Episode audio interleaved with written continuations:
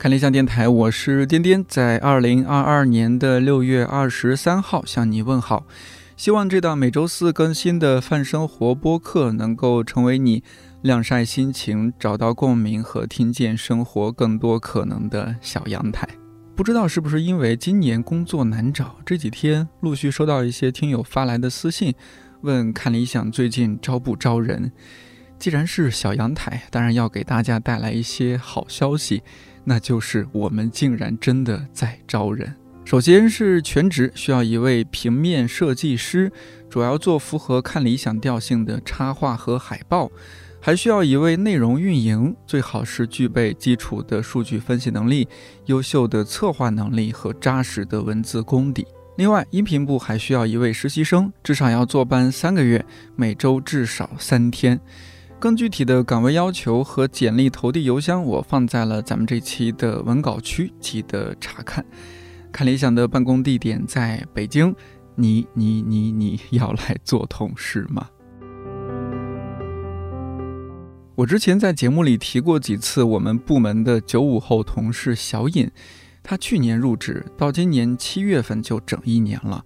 你或许听过他作为音频编辑参与制作的几档节目，比如《豁然开朗》《放晴早安》《日本二十小时》，还有我们最近和辉瑞合作的职场播客《公司茶水间》，包括去年看理想录音棚的拆棚 Vlog 也是小尹拍摄和剪辑的。哦，对了，新的 Vlog 在路上了，还请耐心等一等。我能够明显感受到小尹的进步和成长。也常常在比较丧的时候被他的活力所感染。入职一年，很想听听他的观察和感受。刚好公司茶水间的主播之一是来自辉瑞的资深 HR 圆梦。这些年，他接触过太多职场案例，而他本身也是职场经历非常丰富和有趣的人。所以，我们就新老职场人一起聊聊那些初入职场的故事。同时，我也特别邀请圆梦从 HR 的角度给职场新人一些建议和忠告。咱们今天要聊一个事儿，呃，对我和圆梦来说有点遥远，对小颖来说还比较切近一些，就是初入职场。小颖，你你是加入部门是整整一年，差不多。你你大约是去年什么时候？去年的七月十四号。哦，七月十四号。对，哦，快一年了，你们要过个生日给他。因为我还记得很清楚，就是去年的七月十四号正式来入职的。就我为什么来到看你想，我想说一下，就是去年刚毕业的时候是。嗯，刚好处于毕业的那一个阶段嘛，然后我前面的有两次的实习工作是就是在重庆啊，是重庆人哦，你是重庆的啊？对，重庆的。对，然后当时其实的想法就是我想出来看一看，知道看你想其实和我第一份工作还挺有缘分的。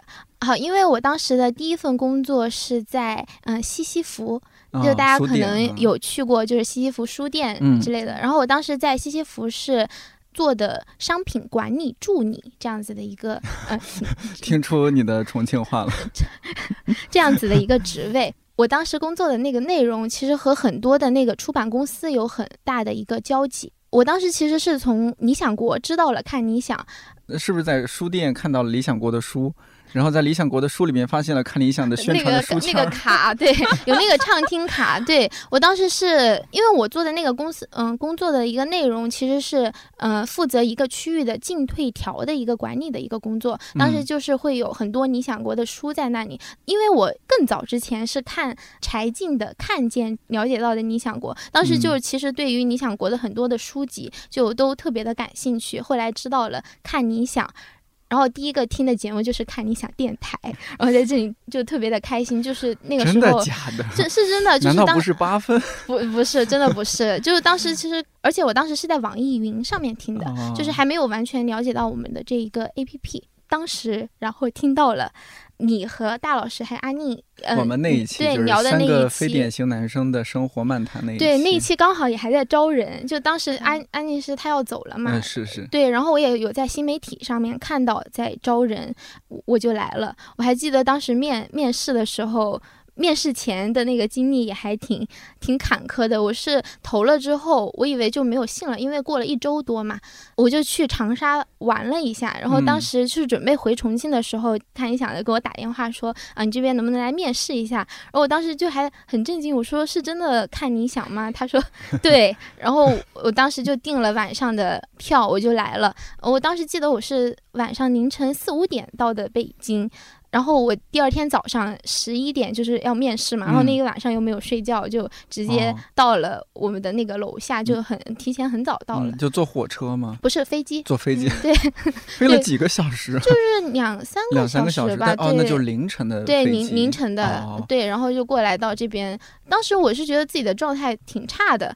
那后来就是见到了大老师之后，就会觉得整整个人，然后就精神特别的 焕发，对，焕发起来了，就跟大老师聊的也很开心。当时其实我没有觉得是一个面试的一个过程，反而是一个交流的过程，就和大老师就也有问了我很多问题。听大老师后续对我的一个第一印象是我全程都在笑，我说我当时就是你就是节目里头大老师说一见着他就乐的那个人是吧？对，之前他可能也有过，但是我当时确实是就。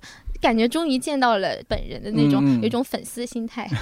嗯，然后我还想到，就我倒看一下，还有一个原因是他当时招的是叫内容编辑嘛。然后其实我前两份工作给我的很大一个收获是。他让我更加明确了我未来想做什么，然后当时就看你想招内容编辑，是说前后期的一些策划，你可以策划一些节目，然后帮协助主讲人完成一些内容上面的修改、沟通之类的。然后我就很感兴趣。其实这个在我之前我是没有听说过这样子的一个职位，音频编辑就在我们那边，其实做音频这一块还是挺少的。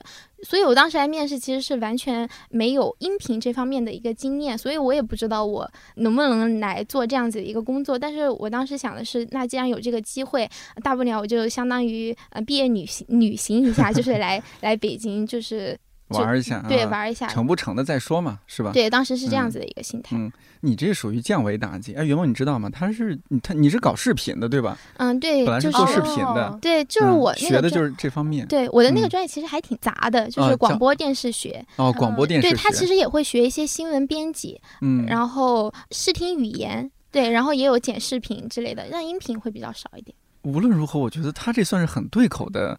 就业了，这个对口，这个倒也是算对口了吧？对，这个很算对口。但是我前两份工作还不算太对口，就像我那个商品管理助理，其实不算是一个对口的一个工作。哎，你前两份工作就是那上一份不是在西西弗吗？对，更还有更早一份吗？不是，西西弗是第一份，然后后来从西西弗离开了之后。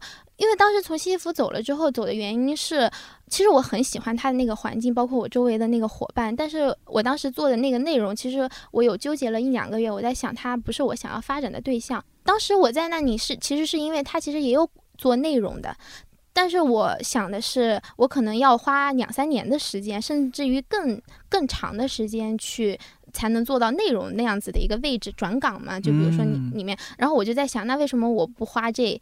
两三年的时间就专心做内容呢，然后我就离开了那个西西弗，然后第二份工作我是去到了一个嗯杂志社做。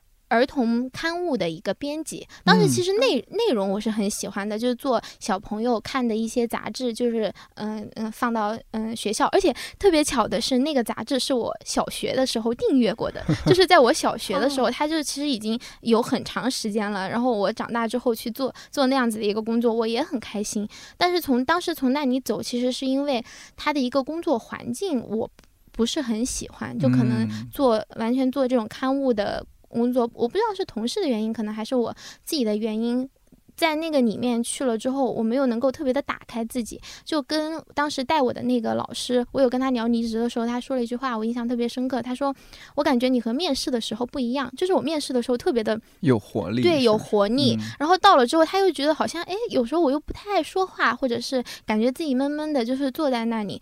那段时间，每次下班，我的感受就是那种如释重负，就特别想逃离掉。”就是那个地方，后来我就觉得那可能是我不太适合待在这样子的一个环境，所以我的第一份工作和我的第二份工作刚好它是相反的。第一份工作是环境我很喜欢，但是内容我不太喜欢；第二份工作是内容其实我很喜欢，但是那样子的一个环境我可能没有办法去适应。对，现在看理想是环境也喜欢，内容也喜欢，是不是？对，我是觉得就自己就刚才说的就很幸运，就是你又能找到一个你喜欢做的内容，然后同时环境你又可以接受，也觉得嗯都很好的，我就会觉得哎，就真的很幸运。嗯，对，我觉得看理想有魔力，就是小小颖每一次来接我的时候都是挂着大大的微笑，对，而且每一次就是来，因为最近疫情嘛，然后在家办公，然后所以看理想成为了我来的最多的办公室。哎，你之前在就是西西弗加上在那个出版社的那个杂志社的工作，加起来有多久啊？我在西西弗干了有小半年的时间，然后在那个杂志社，嗯，杂志社，没事儿没事儿，咱们就就鼓励这种带点方言的普通话啊。啊，那个杂志社我大概干了，其实只有两个月的时间，因为那个时候其实我也快毕业了，那个时候是五月份的时候，嗯，而且嗯那段时间我是想要再放空一下自己，就。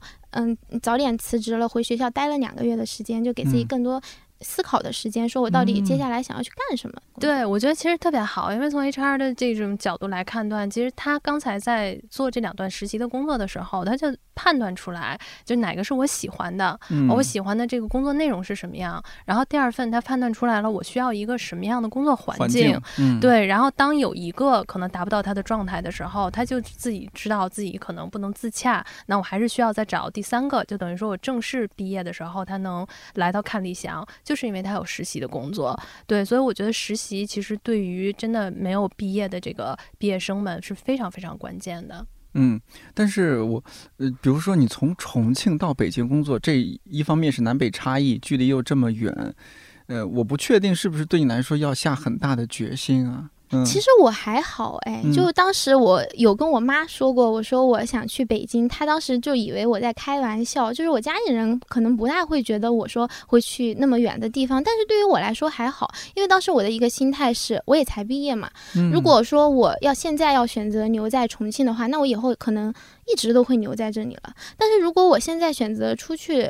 我才毕业，我可以多试错几年，就是我大不了以后再回来呗。那我先在外面干干看吧。因为你如果一旦要选择在这里，好像你以后可能越来越长久，你会觉得我不太能出去了，还是会被这些因素所影响。所以我觉得，如果你才毕业的话，可以多出去试一试。我现在对于我身边的朋友，我有时候也是这样说的，因为我也有朋友，他是毕了业之后一直在重庆嘛，然后他也有跟我说，他说他想来北京或者是上海这些地方。我说那你就来呀。他说，但是我又想，万一我过来找不着。工作，或者是我又想离家近一点，就是有很多因素困扰。但是我的话，我就会觉得那路是自己走出来的嘛，就就是这种感觉。我就会想说，那我先嗯，前面这几年我先出来试试看，之后大不了我再回去，就是这种。忽然觉得不愧是公司茶水间的编辑。我觉得你们要不要考虑下次直接拉着编辑来录一期？我也觉得是。呃，那圆梦，你你第一份工作呢？哎，你学的是什么？之前咱们聊天好像也没有提到过。对我其实原来是有两段，然后第一开始最开始学的是英文。嗯，但是这个就专业就没专业嘛，啊，对，就没有专业嘛，就是这个，然后学的也不太好。然后第二段后来就是辅修了一个就是广告，嗯，但是学的也就是一般。所以我整个其实是在我的求学生涯当中，我觉得我的学习一直是属于就是中游。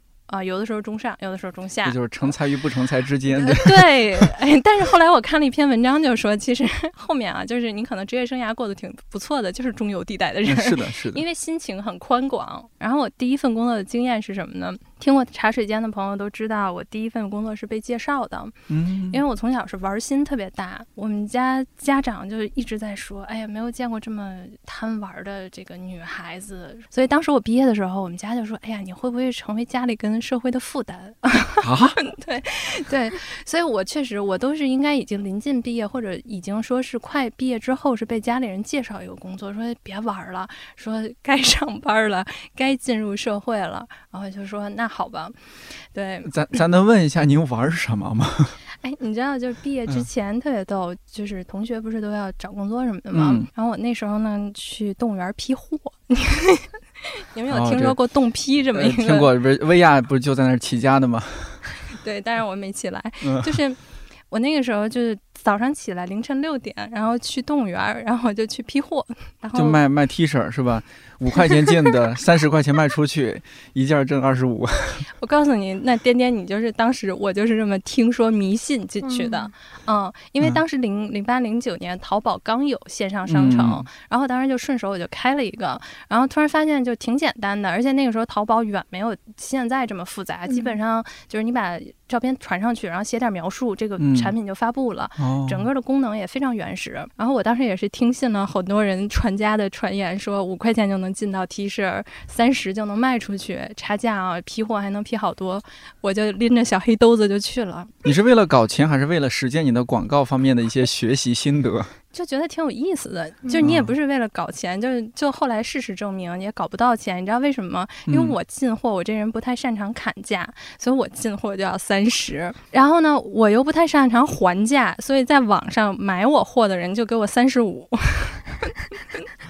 赚了五块，对。然后后面我还进过一些就是连衣裙，那个时候是很好的那种什么韩版或者国外进口那种连衣裙，嗯，人家就加二十块钱，我当时就觉得我扛不住了。然后人家一顿说，哎呀，你就便宜点，我们都不容易。那个时代就有这个话术了，嗯。然后我就卖给人家了。等到我学会搜同款的时候，我发现了同款要卖到一倍以上，就可能要六百多块钱啊。对。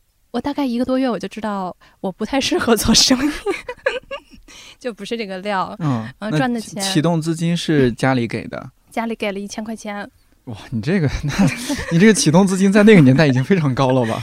对，但是你就没成想嘛，就是最后赚下来这一个月的钱，好像就都不够吃早饭的。就是早上起来你去冻批，门口你还得吃个早饭，可能都不太够。嗯啊，就算了。就是后来我妈说别折腾了，说踏踏实实上班去。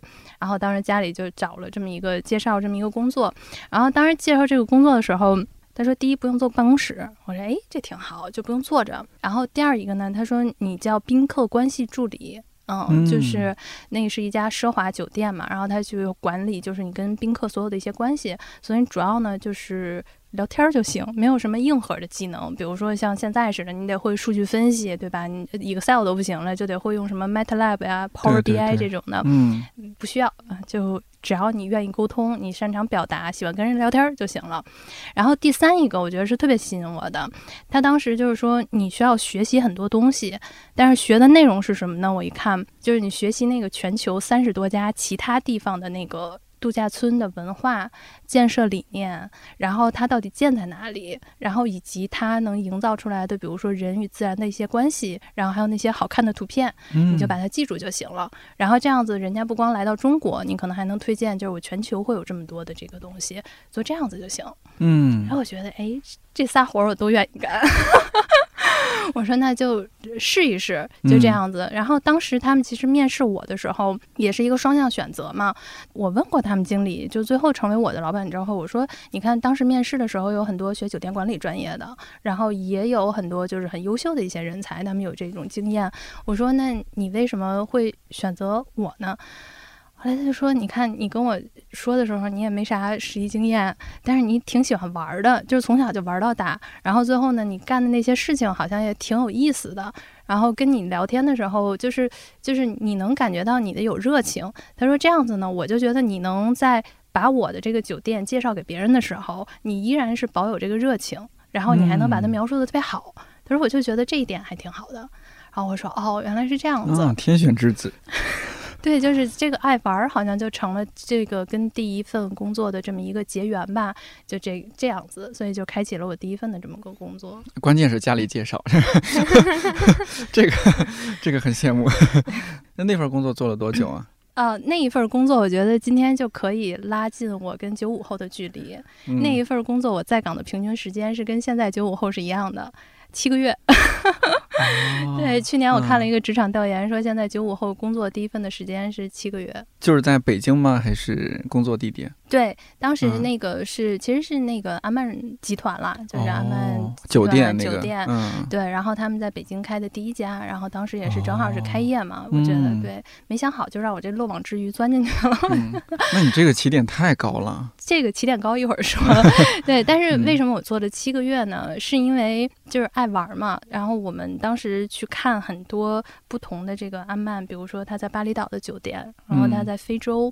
不丹，然后这些全世界格陵兰岛这些对各种各种明星呃婚后度假的地方。哎，对我零八年就知道阿曼不丹了。后来刘嘉玲结婚的时候还说，哎，这个地儿我熟，我还能背一下，就是它那里面的这个这个景区啊，跟人与自然的这个环境。后来它特别好，它是给那个员工支持的计划，就是你如果想申请到另外的国家去度假也好，或者做这个工作也好，你是可以申请过去的。所以当时呢，我就大概就七到八个月的时候，我就申请了，我想去巴厘岛。嗯，就申请去工作，呃，申请去度假，就是试一试，对，度假。然后它是能够提供你免费住宿的，但多久啊？不会太长吧？你你这是休息啊，是吧？对，只要你不超过你法定年假，它都可以去承担你的这个费用。而且你住的是房间，是跟客人是一样的房间。法法定年假不是，反正我们是五天啊，你，呃啊，十四天啊，好羡慕。嗯，对，那个时候我就住过我。到现在应该也是说我人生当中应该最贵的单天人均价格两千五百美金一晚上的房间。过万了，这对，然后是在一个，因为我当时选它是有三家，然后我当时是在那个，就是它离着巴厘岛叫努萨都啊最近的一家，它是这种高尔夫球的，你每一个房间是能有半扇高尔夫球场那个距离，就是在那里面住着，然后也没人，睡得着吗？一分一秒都是钱啊，朋友。对我妈进去是跳着进去的，我第一次看见我妈。你们俩一起？对我们俩一起，我妈是进的跳着进去的，我妈就说：“天哪！”里面是个池塘，真的，一进门是一个大池塘。我妈就连蹦带跳就进去了，就是那种的。但是这一次呢，为什么会成为我的一个离职之旅呢？嗯，是因为我去到那边度假的时候，在他的隔壁其实是有一家另外的一个大型的度假村。那个度假村是我小的时候看过一个电视剧的那个取景地，然后那个电视剧叫《皇太子的初恋》。哦，我听过，没没看过，那是韩韩剧是吧？对，是韩剧。然后就是《皇太子的初恋》里面，然后他当时那个女女主角做的那个工作叫 General Organizer，叫 G.O，他们简称，嗯，就是这种接待大使，就是这里面，他的那个主要的理念就是说带着客人玩儿。他的理念是说，我不希望我的客人来到这个一个陌生的这个度假村，这么大的度假村，就只有他自己，他也不知道怎么玩儿，所以他会有很多 general organizer，然后在里面，然后陪你去玩儿，比如说怎么冲浪，然后怎么做这种浮潜、打网球、打壁球、高尔夫，然后各个环节他都让你享受到，就是说你得跟他玩嗨了，这个度假村就在你的这个回忆里面留下这么一个度假。嗯，对，所以他的呢是一些就比较普世，就是入。门是工薪阶级或者是中产阶级，其实它就是这种大的 club 度假村。然后当时呢，我就去玩了一下，对它有那种叫 day pass，就是你只要付款，你这一天是可以在里面的享受到自助餐和公共设施。然后我玩的特别尽兴，还带着我妈，后来回家就不想走了，我就不想回隔壁，因为隔壁太就是没人，你知道吗？太清静了，就是那种。然后我就问了他一个员工，就整到最后在酒吧，我说你们这儿招聘吗？然后他那个员工就是说，哎，我们这儿还真招聘。他说：“我们因为刚好零八零九年是特别想要扩大中国市场，然后应该也是奥运会之后嘛，我们就是旅游热，就是出国游就已经开始了。那那个年代就是巴厘岛、马尔代夫就这些国家就开始成为我们的这个目标旅游度假的这种目标。他又说我们招聘，他说给你一个就是呃这个人的邮箱，他说这个人是我们新加坡整个的人力资源的。”就是老老大，嗯，他说你可以给他写个邮件，把你的那个简历附在上头去。就这么一个契机，我就拿着这个就是小纸条就回来了。嗯，然后我回来了，连写简历，然后准备简历，再投到两个月以后，我自己的本人啊，我就在马尔代夫岛上了。嗯，那那个面试是就线上面试吗？当时对，线上跟新加坡聊了两次，就是经过了两轮，然后刚好英文面试。啊，是英文名，是，对，你看还是有点用。虽然虽然学的不好，对，虽然学的不好，但还是有一点用。有用有用。对，而且真是人生，我觉得就巧合。他们当时的那个，因为我去马尔代夫是第一站嘛，然后我中间还中转到的是新加坡，然后我要去取我的那个马尔代夫的签证。安曼集团的这个酒店的办公楼啊，就是办公那个办公中心是在四层。嗯。呃，我当时去的第二家 Club Med 是在五层，然后我的简历上怎么写的呢？就是我在安曼工作过，然后我有七个月的工作经历，然后就从四楼搬到搬到五楼，然后当时在楼底下的时候，然后我才发现，我说哎。这这不是就上下楼吗？所以其实应该也是有一点巧合，就是他们完全都是知道彼此啊，而且办公楼又非常近，所以我觉得也是给了我一个很好的契机，嗯，然后去拿到我当时想去做的这一份工作，嗯，然后我当时想去做这个工作的时候，我觉得家里人也有反对的，就是说你行吗？对吧？你能做吗？然后出国什么环境、什么条件你也不懂。然后还有很多朋友就说：“哎，你不怕他们贩卖人口？就是给你这 visa 是正经的吗？对吧？你会不会有一些问题？然后你所有东西那个时候眼不见不为实嘛。然后你所有东西都是在线面试，还不像现在似的。所以他们其实有特别大的一些问题，而且他们就没想到如此之快，两个月。但我觉得那个时候还是真的是年轻，然后我就觉得试试看呗。就我永远是觉得，哎，还行，只要有我想的这个地方。”呃，我觉得有我自己想要的这个地方，然后也爱玩儿，那就去呗。所以也是怀着这样子的一个心情，我觉得我就踏上了当时第一站的马尔代夫的这个工作之旅，变成了一个中文公关驻岛的中文公关。嗯，相当于就是你那一次不经意间发现，哦，有这样一个职业，可以呃陪着这些人一起玩儿，同时你也是你也在玩嘛，对吧？对。那觉得这一一又玩儿，还有人给我发工资，这多爽！对，而且就是你高中的时候看到那个电视剧成真了，嗯嗯啊，就是我当时就想，哎，我这么好的工作，天天陪人玩儿，我当时就觉得我圆梦了，圆梦，圆梦，圆梦。对，这也是我们为什么请今天请圆梦来啊，希望听完这期节目，大家职场圆梦。对，给大家一点好运气吧，我觉得。你就是我们今天这期节目的吉祥物。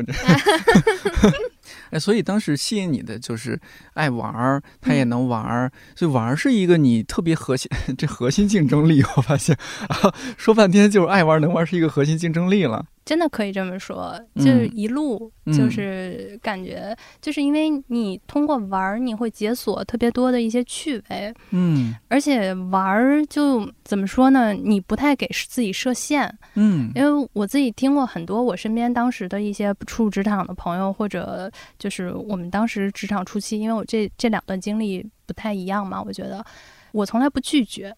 所以我很多东西都是以玩的心态，比如说啊，就是我们当时酒店出过一些特别极端的一些情况，就是客人夜里面你也知道，第一家是奢华型嘛，他夜里九点想去颐和园看看。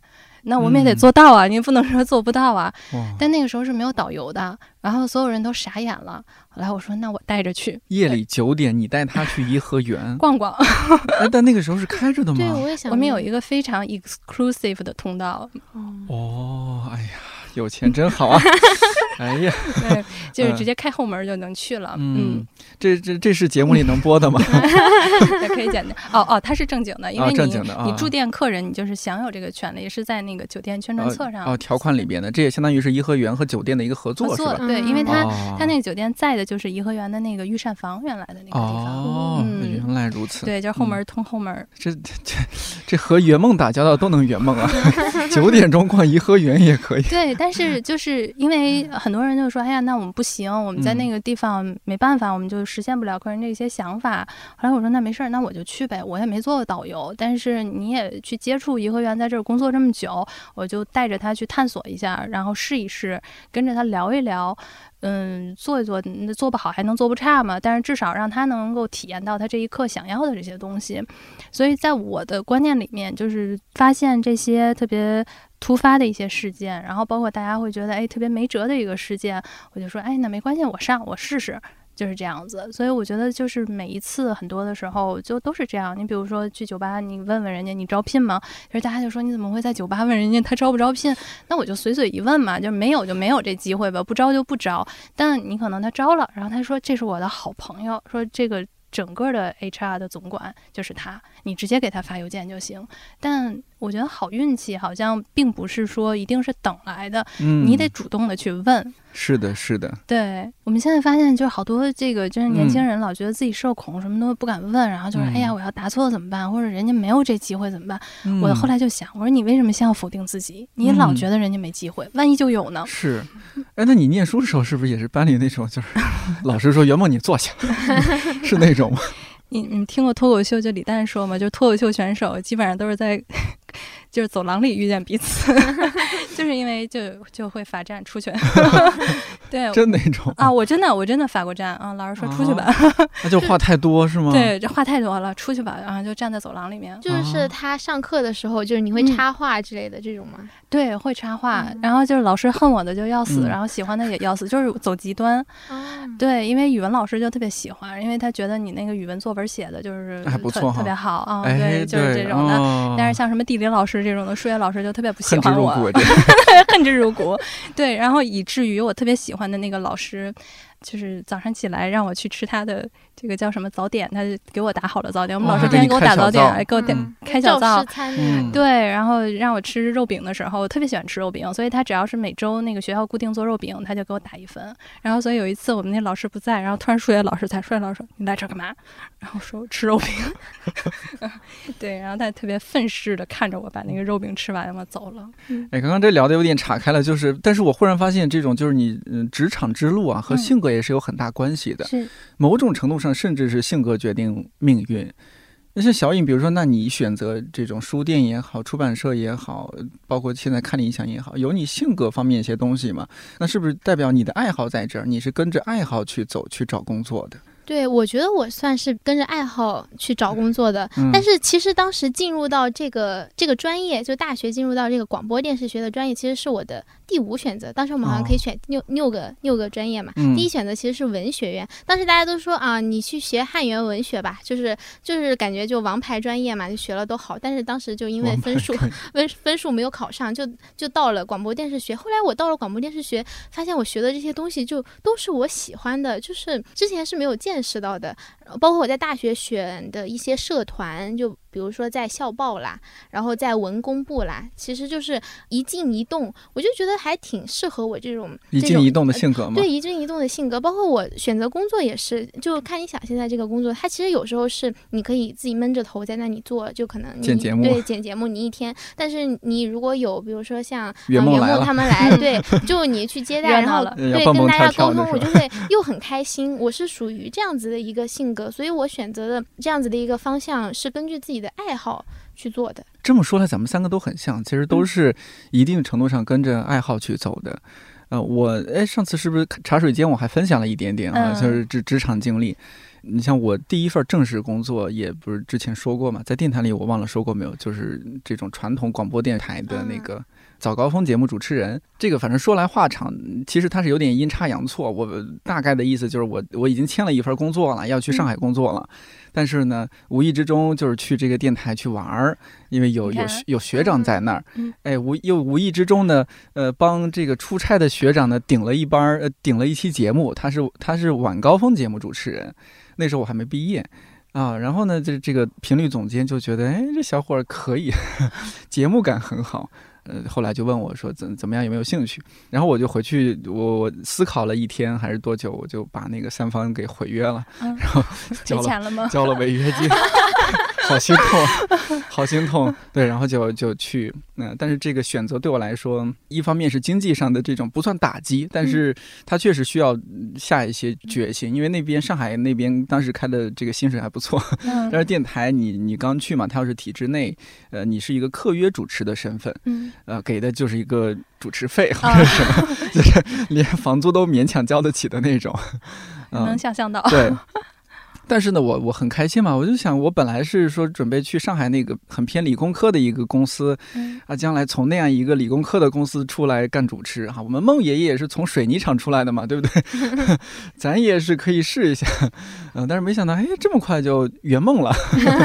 对，那那钱少点少点也就也就去了，反正也是因为自己的爱好是在这一块儿，就这样下来。哎，我也想到了，就当时我进西西弗的时候，其实刚开始的时候是他们只招。招两个月的那个兼职，就是他们其实刚开始招的那个岗位是叫做校对编辑。然后我在校报其实也是做编辑的嘛。然后当时就想要去呃西西弗这样子的一个地方，因为当时我们大大四实习的时候，其实是需要你找一个正经的工作，可能你需要转正的这种。但是我当时就是特别喜欢这个就是校对编辑这样子的一个岗位，所以我就当时去嗯试了一下，试了两个月。就是在这个经历的过程中，发现了，就是有一个姐姐问我，你说你两个月之后想不想来这里做一下正职？但是我们这这个正职也不是说嗯编辑这一岗的，就有一个嗯管商品管理助理这样子的一个工作，你愿不愿意来？然后当时我就也去试了一下，嗯，最后其实也是因为这样子的一个联动，我最后选择了可能我更想做内容。其实我觉得当时的一些选择是嗯促成我今今天就是更加明确自己想法的一个过程。我觉得真的特好，就是现在有很多，就是我们在 HR 面试的时候，或者是我们在高校里面去做那些职业访谈，跟学生面对面交流的时候，我会发现有一个问题，就是大家说，你这是一个短期工，或者你这实习只有一个呃两个月、三个月，我不来了就，因为我想要的跟你这个东西不一样。其实我后来就说，你们在乎的是时长，还是说在乎的是这个你真正想通过这个有一些体验，你可以了解这个工作，然后去判断，然后这个判断适不适合你。你只是说六个月我就愿意干，三个月我就干，两个月这种临时工我就不干。所以有的时候我们就是提前去否定了很多东西，它在你的这个后面尝试的过程中，其实它会给你带来无限的机会。嗯，哎，是这样的，我们都是太幸运的人。但幸运的人就是脸皮厚点呗，就是。脸皮厚点，我觉得胆子要大一些。对，其实你看这次跟茶水间的合作，当时颠颠还说说，哎，咱怎么认识的，对吧？就是一个药企。一个看理想，这离得也挺远的，对对，这咋找过来的？也不是商务洽谈，嗯，对，就是非商务环节。然后当时就是因为我们看理想办了一个活动，嗯，然后我就在门口问了一句，就是我我我签的时候嘛，然后进场，然后他检查证件的时候，然后我问了一句，谁是杨大一？然后旁边那我是怎么了？什什么活动啊？就是上次那个理想家在年大业年会，对，他在那儿收票。嗯，那是是是，他当时和霹雳在那儿，就是呃还要签到。啊，对，签到就在那儿，然后他就特别惊讶，他说：“我是怎么了？”我说：“哦，没有，我说我就是你这个来打架的，你这个我我对你这个文化有些内容非常不满。”我对，我说：“哦，没有，我说我听你节目就想问问，就在不在场，对吧？”然后后来就是这么认识了之后，才发现大家我这边负责的一些工作，包括大一老师现在在看理想做的一些工作，那他就是有契机点。那你说你就就是一个门口，我就想问一下。对吧？这人不在，那怎么了？或者人家说，哎，关你什么事儿？我觉得那也没关系，对吧？但是我想了，咱们看理想素质这么高，他应该不太会把我 做成暴徒或者这样子。那我就问一问呗。那如果能刚好见到一个你听他的节目，或者你可以有这个契机，然后打一个招呼都好，你不存在抱有一定什么样的，我一定要达到什么目的，打个招呼总可以吧？嗯。所以后面其实你看，研发出来了这么好的一个合作。是。因为我们今天聊初入职场，你们觉得你们这些选择对你们后来的这个影响大不大？我我说一个我的转折吧，大家肯定想听，就是说你怎么从那么折腾闹腾的那个行业，对吧？然后来到了这么一个正经的行业，对，进行了办办公室。那时候不是就不想做办公室吗？嗯，我大概是国外工作一年的时候，那个时候呢，有一些那份工作待了一年，对，那份工作不是七个月了，对，因为他他半年一换。对，所以我先前半年马尔代夫，后半年我来到了我梦想的巴厘岛啊。对，然后我就觉得爽。那是在两个地方都可以摸鱼哈。对，实地摸鱼。因为它那个小时数也是，你早上起来干三个小时，你就可以出去玩了，然后回来再干三个小时，就结束了这一天工作。所以就是当时就是这个工作确实是给了我很大的一些能量，还有就是。开眼看世界吧，我觉得。但是呢，就看到一半的时候，为什么后来我选择回国？因为他们当时下一站想让我挑，你要么去日本的 Sapporo，对，要么去马来西亚的那个拉丁湾啊，真拉丁湾。然后他觉得这两个地方特别适合你，而且当时他说我们还会给你 promotion，嗯，就可以去 promotion 到这个经理的级别。后来我国内的同学或者是。第一份工作的小伙伴儿，那个时候呢，他们也会面临升职，但是他们都在聊我这个五险一金怎么交的，然后我们这个现在开始要这个买车买房，对，然后他也是在对，然后也要在国内对吧，有很稳定，然后他们也要升职，然后看着他们这个职场路线就很很竖向嘛，对吧？我有点觉得在国外找不到根的那种感觉。就我当时有点怀疑，那你说我就半年换一个地方，然后也挺热闹，过的都是这个很热闹的生活，但我害不害怕，对吧？那我们这国外的热闹，最后我到回国了之后，我有没有一个对标？我到底要往哪儿去？我就开始思考这么无聊的问题了。然后后来我就想，不行，那我还是要回国，所以当时我就直接拒绝了当时就下一份的那个邀约。你当时是有一些年龄焦虑吗？对啊，当时就是是玩了一年回来也快二十五了吧，对吧？那二十五现在看很年轻啊，不行，就还是焦虑，就是这种玩心重，这种是人的性格嘛，可能会跟一辈子的。你 对，而且你看，我们当时在这个度假村里面，我嗯我能看到，就是比我年纪大的人，他们有三十多岁的，他们已经在这里面工作了十多年，他们活的是非常特立独行。然后他们每一个人都是那么有 color 的人，没有自己的颜色，有自己的想法、生活价值观。他这在这里面就不用受到任何的 judge，就是我们现在说的，不用受到什么审判。但后来我就在想，我真的有他们那么洒脱吗？我觉得我哦骨子里面还是有中国的这个观念，就是你年纪大了，然后该干什么事情。虽然你年轻过，你可以有过这样的尝试的一个经历，是不是要回到正轨？嗯，所以我也屈服于这样子的想法。后来我就说，嗯那我可能是要回到国内，然后我要开始一份找，当时就下定决心找，我要找一份这个 office 的工作，就坐到办公室里面去。嗯哦，然后就到现在的公司了吗？没有也，没有啊。这个就是一个转折。我昨天突然想到，我原来还面过一家律所。你怎么这么全能？我也什么地方都敢去？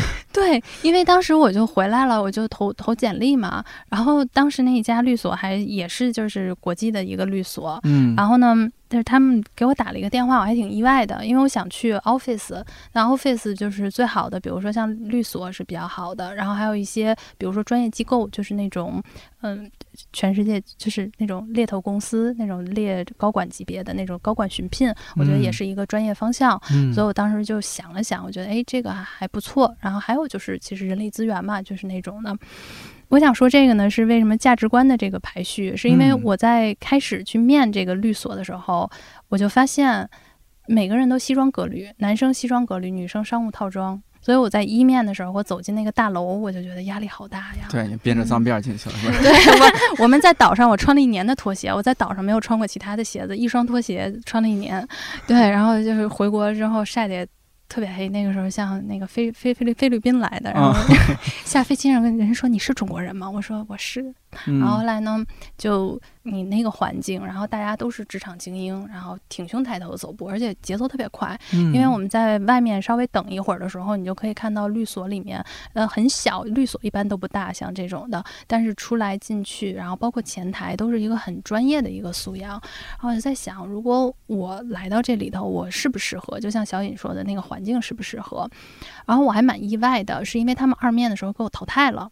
然后，但是三面又把我叫回来了，是因为嗯合伙人翻了一下简历，就是可能前头没有人成功，然后合伙人说：“嗯哎，这个女孩的简历还挺有意思的。”哦，倒数倒数第二淘汰了，倒数第一自动滑落到了 倒数第二。对，说要不然过来面面。嗯后来就叫我过去，然后就又过去聊了一次。当时聊的是非常非常开心的啊，然后合伙人几乎就在那四十分钟里面就跟我分享了他所有的度假的经验，我都没有觉得那是一个面试。然后，但是他也很专业，就说哎，我们这边有很多的东西，对，很真诚，很开放。然后那次聊天聊得特别好，到最后他想就是说发 offer 之前，我还想跟你确定几个事情啊。他问了我一个问题。然后那个问题，其实他就在说，在你过往的经验里面，你最不想做的工作是什么？你最不喜欢的哪一部分？我当时心里小算盘算了一下，我要是说，可能我说一个瞎话，对吧？嗯，我可能就觉得离家太远了，所以我现在回来，那我可能就能拿的那个 offer。但是呢，我问了一下我自己的心里头，我说：“你说完这话，他人家要给你发 offer，你真的要接人家吗？就是你嗯确定你适应这样的工作节奏，这里属于你吗？”后来我觉得，我当时就说：“不行，咱还是实话实说。”我就跟他说：“我特别不喜欢做 paperwork。” 我在一个律所的三面，然后说我不喜欢做 paperwork，然后当时合伙人说 I'm sorry，对，然后但是他说如果你改变了你的想法，或者你觉得你还有想要那什么的，你可以回来联系我们。他说，但是我无能为力，因为我在律所里面，我们每天打交道的就是 paperwork。是的，是的，嗯，然后我就选了一个，当时还有另外的一些公司去面试嘛，我就选了一个相对来讲可能能运用到我之前项目管理的一些经验，就是当时在做一个就是 HR 的校园招聘，但主要其实他的技能是项目管理，我就会觉得哎还挺有趣的，呃，然后就跟校园嘛有年轻人这一嗯点，我想。是我比较能够抓住当时的那个点，然后它也一定程度上能实现我的目标，就是回到一个叫什么公司里面去，然后做这样的一个。所以虽然确实这两个 offer 最后我看了，就是还是律所给的非常高，对，但是我还是选了一个就是我自己当时兴趣所在，我觉得那我就去做做校园的这种项目管理，做做校园招聘，这个我就走上了这条道路。这个工作就是相当于现在这份工作的上一份了吗？呃，上两份，前身。你这个经历也太丰富了。对。但是几乎是从那个时候开始，就基本就一直是做 HR 做下来了。对，那算下来这是做 HR 做多多少年了呀？九年了吧？对，就是专门在 HR 这块是做了九年，而且就是我没有太换过领域，就开始就是校园招聘，然后后面国内就是开始有说，哎，你开始要做雇主品牌了，你怎么会去讲雇主的故事、公司的故事？然后那个时候就开始也是算比较早接触到雇主品牌这一块儿。嗯哦，所以是陪伴一代青年大学生 成长的 HR 哦。对对，幕后成长。哎，你们就是刚刚呃，圆梦说到一点，我觉得还印象挺深刻的，就是说你内心特别抗拒做 paperwork。对。哎，小颖有没有你内心抗拒？就不管是什么工作过来，你觉得你或者说你要做工作，什么什么点是最让你抗拒的？其实当时就是做呃西西弗的那一份工作的时候，就嗯有一个工作内容是数据分析，就是这一块儿就挺让我。抗拒的，就当时我又要做那样子的一个工作，就是因为我学的这个专业和数据其实没啥太大的关系，然后你就每天面对着一堆数数字那种的话，Excel 的表格，对对，我们当时就是做表格做的特别多，我我就会特别的抗拒。然后你对于这样子的一个事情的话，你又得去做它，就导致于你其实做起来特别的吃力。当当时那个时候，就其实那个时间就刚开始的时候还好，刚开始的时候你就感觉这是一个新东西嘛，我要去学，就是学会它。对，很快放弃了是吧？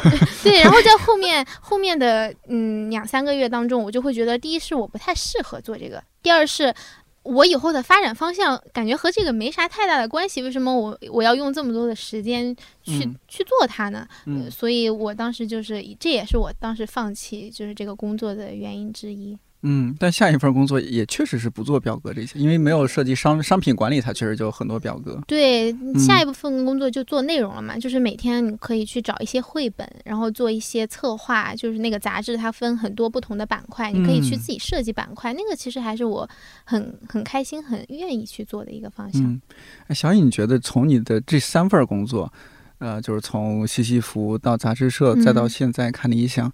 有没有什么血泪教训 可以分享啊？嗯，我觉得可能就第一份工作我做起来特别吃力的，其中一个原因是从一开始我就其实对他没有什么特别大的感兴趣。我想的是我以后是不是能转去内容岗位，所以我当时就嗯做了工作。嗯，除此之外，我是去做了一些就是关于那个内容的一些，就是自己课下花一些功夫，感觉像补习的那种嘛。然后在那份工作中，我又没有特别的爱问，就当时其实进进到那个嗯工作环境的时候，我是有一点局促和紧张的，就是一个新的环境，就是问问题。我觉得沟通这个方面，就第一期当时茶水间的时候也有聊到过，就是我不敢问，当时是这样子的一个，就导致于后期我做起来特别的吃力。然后以及我特别的抗拒，嗯，抗拒到什么程度？就是比如说我们下周要开一个这样子的一个汇报的会，或者是你要给他呈现呃一部分的你的一些总结也好，呃，我到。前两周我就会特别的焦虑，就每天焦虑的睡不着觉。这种第一方面是觉得我又没有特别大的兴趣去做这个，第二方面是我又觉得我做不好，就是不太敢去问。这是我就感觉当时做工作比较吃力的一个点，这也算是一个教训吧。就是后来我就从这份工作中就总结了一下，我就说，啊，我下一份工作一定要多问多沟通。但是到下一份工作的时候，那样子的一个环境就更不想让我问了。是因为比你年龄大太多的人 多吗？也有这个原因，但是他不光是年龄，是那样子的一个气场。就是不敢问了，对，就感觉大家都很安静，然后平时好像也没有什么人说要过来教一下你啊之类的。就是他可能固定的教是会有，但是平时可能更多的是呃你自己一个人在那里闷头做。但其实面试的时候他也有说，可能说不可能有人随时时时刻刻盯着你。但我觉得这个其实也是我自己的一个问题，因为我没有办法去适应那样子的一个环境，没有办法做。真实的自己，当时在那个里面，我就会特别的闷住，就是自己瞎瞎琢磨，就是找那些东西之类的。这个跟自己最开始的一个选择有关系吧。所以我觉得有教训的一点其实是，嗯，你如果到了一个环境，你特别的抗拒着你的话，可以跟从你自己的内心，就是嗯走。我就像妮娜那样也是，我觉得她做的工作。其实都是他自己一直以来特别感兴趣的点，然后他才能够去做。包括刚才到律所那个，我听了，就是你要拿 offer 的时候，坦白了说自己不太想做那个那样子的一个内容。我觉得这个是嗯，根据自己心去走的。那圆梦有没有过？我我总体啊，感觉你是职场也非常顺利，然后大家也很喜欢你，周围环境应该对你非常友好，你应该也不会感觉不太像是犯犯过什么大错误、小错误的人。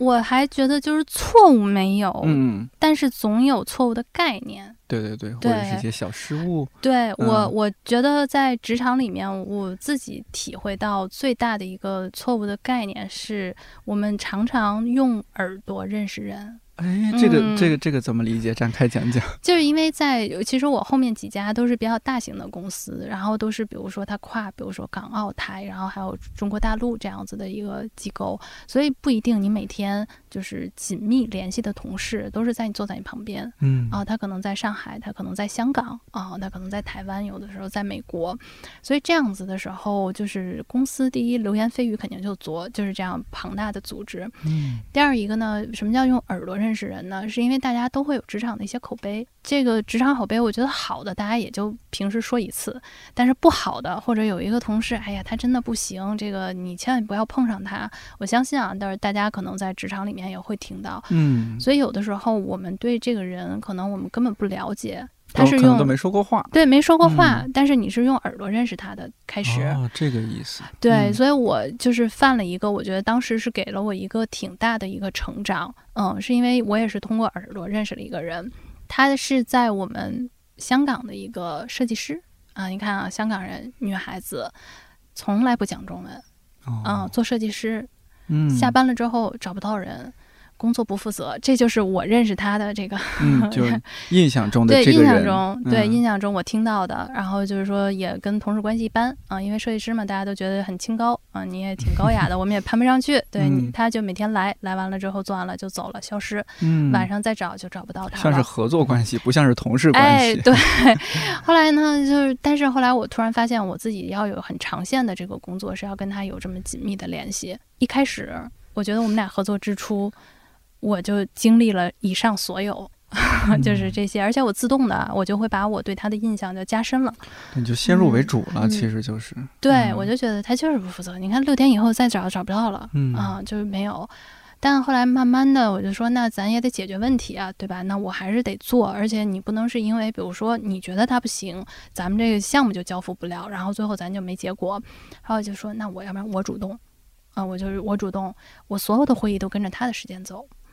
呃，两个人的会议以他为主，然后几个人以上的会议也是先协调他的时间，然后做所有东西。因为那个时候我们就开始做一些，比如说呃招聘的广告概念，然后我们想做一些什么样的宣传，我所有东西都做好一些基础的 research，然后发给他，我就想让他看，然后看他看完了之后，你有没有一些设计的灵感，然后我们可以去做这些交流。然后我记得也有一个大夜，就是我熬了一大夜，然后把很多基础的工作我自己先做完了之后再交给他。嗯，慢慢的，我感觉有三个月吧过后，我就发现他会给我打电话了。嗯，然后我们不是有显示吗？然后当时第一个电话他给我打电话的时候，我还想这个名字显示了，我说他是有有急事儿吗？我说他怎么会给我打电话？借钱吗？对，我说他是在香港出了什么事儿吗？就是那种的，我居然显示屏是他给我打电话，对。然后我后来慢慢的发现，他就开始说那港普，你知道吗？一口零碎的港普就开始出现了。那后来我就跟他说，不用不用不用勉强，讲英文讲英文，讲 讲讲中文我更听不懂了。对，但是他就后来就开始跟你讲中文，啊，慢慢的他就放下来了。后面我才真正去了解到的时候，他有三个孩子。哦，对，虽然他就是因为我们见过三个孩子，对，香港三个孩子，而且他就是感觉就是非常年轻，你都想象不到，你也没有从来问过人家的家里面家庭是什么样子的，你就觉得她是一个少女，然后可能年纪也不大。哦，你也不好意思问人家的这种私生活什么的。嗯，但后来慢慢的，你才知道他有三个儿子，而且都是儿子，在香港。然后就是大的七岁，然后有可能当时有一个是四岁，然后还有一个刚生一年，等于说他是刚过完哺乳期。那他就说，后来我们在聊，他就说我每天如果六点下班，然后办公室是非常远，在香港的那个地方。他说，那我到家就得七点多，我就要照顾这个三个孩子的这个起居，要吃，要学习，然后要小的要哄到睡觉，对吧？然后他说这个结束了就要九点半十点了。单亲妈妈吗？啊，不是，她也是有那个就是先生的，但是其实很很辛苦，三个人啊，三个孩子，对，所以其实我们当时那一刻让我觉得，我们没有把她当做一个完整的人去了解。对对，你看到的他是一个社会的侧面，他就是一个设计师。你就要给我交东西、交稿、交画面，然后交这些东西。但是他还有社会的角色，他可能在社会角色里面，他是三个孩子的母亲。嗯，对你有想过这一点吗？我当时我觉得我没有想过，我都不知道。就关键是我不知道，就是你还不是想没想过。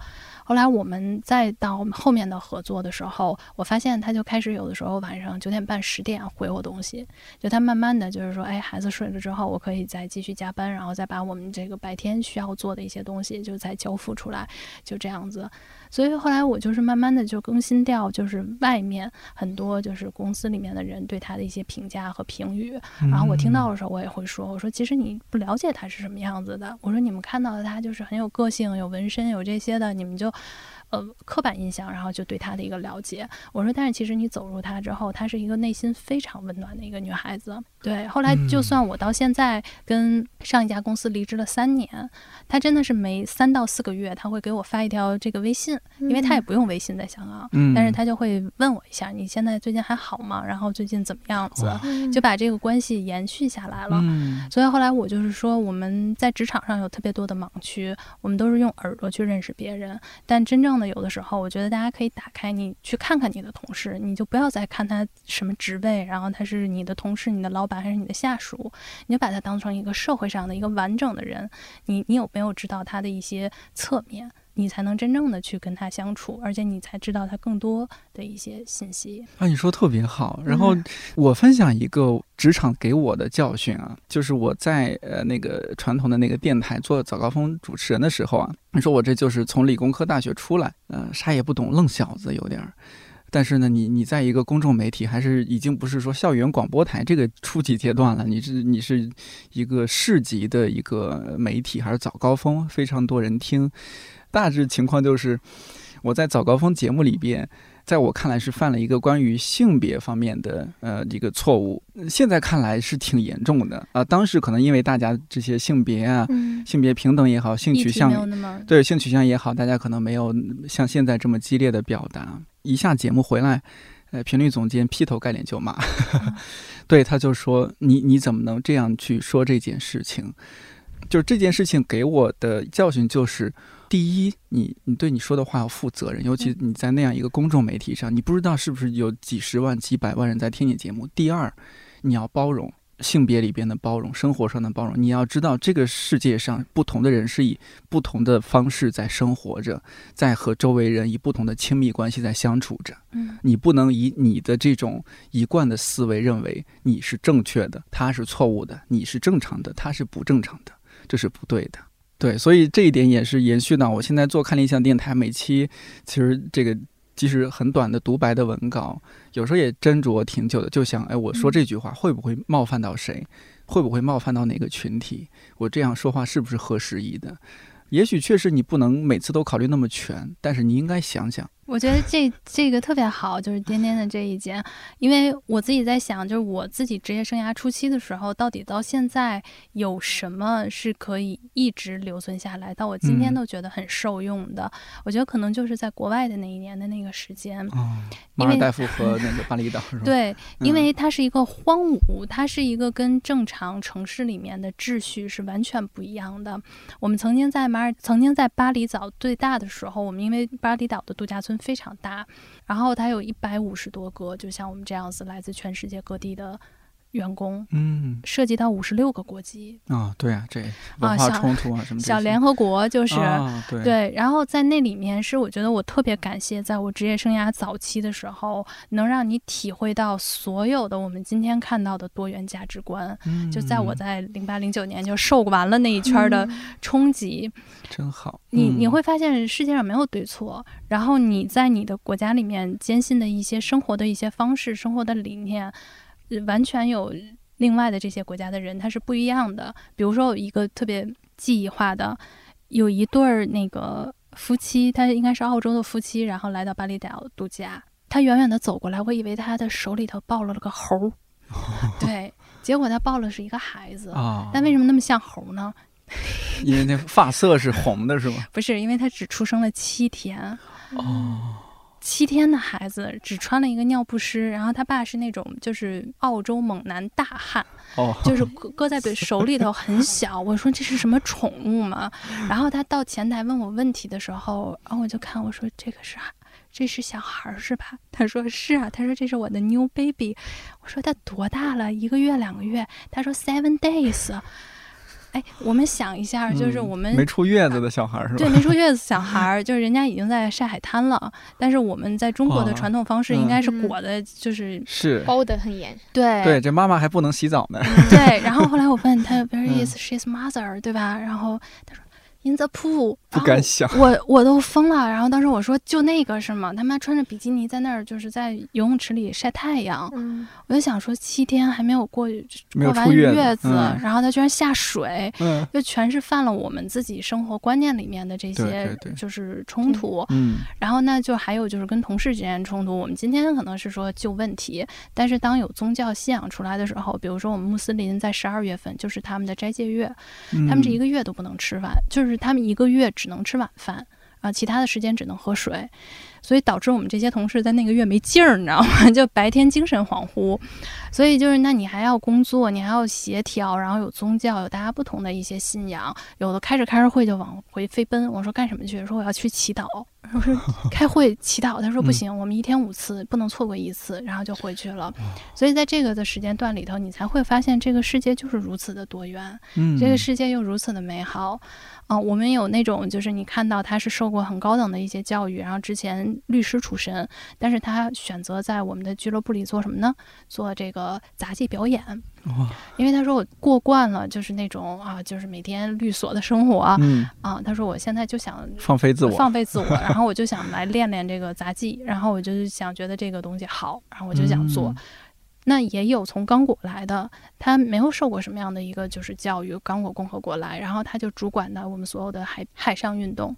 那大家开员工大会的时候，然后开这种部门协调、部门沟通的时候，你想想那个场景，对，就是，所以我特别感谢这第一份的工作，他让我知道你没有什么东西正确，也没有什么错误，只有说我们大家怎么样在包容彼此的时候，我们能一起往前走就可以。哎，所以这么说下来，你们觉得，虽然大家应该心里各自有答案了，就是第一份工作，或者说最初入职场的那那一两年、两三年的经历，是不是对一个职场新人来说是非常非常重要的？你一定要很慎重的去选择你最初的这几份工作。我觉得其实是很重要的，但是像我，我就刚才回想了一下，我大四的时候就出去找实习，其实那个时候是很迷茫的。你你不一定其实就知道说我就是要做内容，还是要做什么。当时其实我的一个想法是，我只要找到工作就行，就是有公司要我就行。就是当时我和我周围的同学，我们都有在说，就当时其实陷入了一个误区，就是你把自己放的特别低，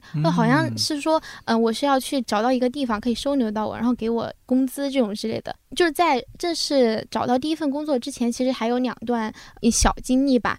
就是我和一个同学，我们有去到就是离重庆主城特别远的一个地方，可能你早上要坐地铁两个小时，就是到那个地方。